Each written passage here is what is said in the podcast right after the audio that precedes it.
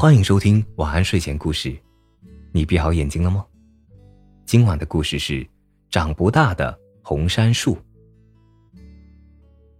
一棵小的红杉树的种子对妈妈说：“妈妈，我已经成熟了，让风伯伯带我到远方去扎根吧。”不，孩子，你离开妈妈的照顾，离开周围叔叔伯伯们的保护，是长不好的。还是留在我身边吧。这棵红杉树种子拗不过妈妈，只好扎进妈妈脚下的泥土里。这颗种子的兄弟姐妹都随风伯伯到远处的开阔地扎根落土了。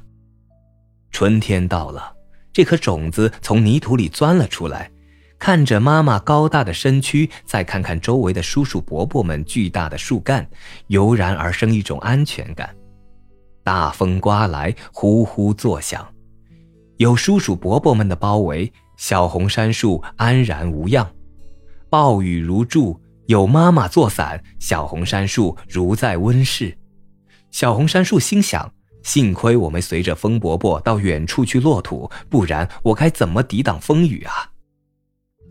可是，当小红杉树要吸吮土壤里的养分的时候，营养已被叔叔伯伯们吸走。他要迎接阳光雨露，却被妈妈高大的身躯挡住。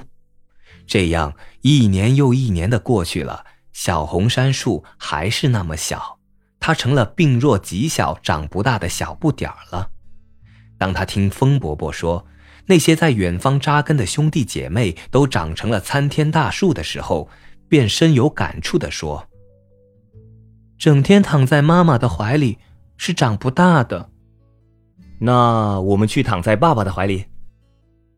好了，今晚的故事就讲到这里。我是大吉，一个普通话说的还不错的广东人。晚安，好梦。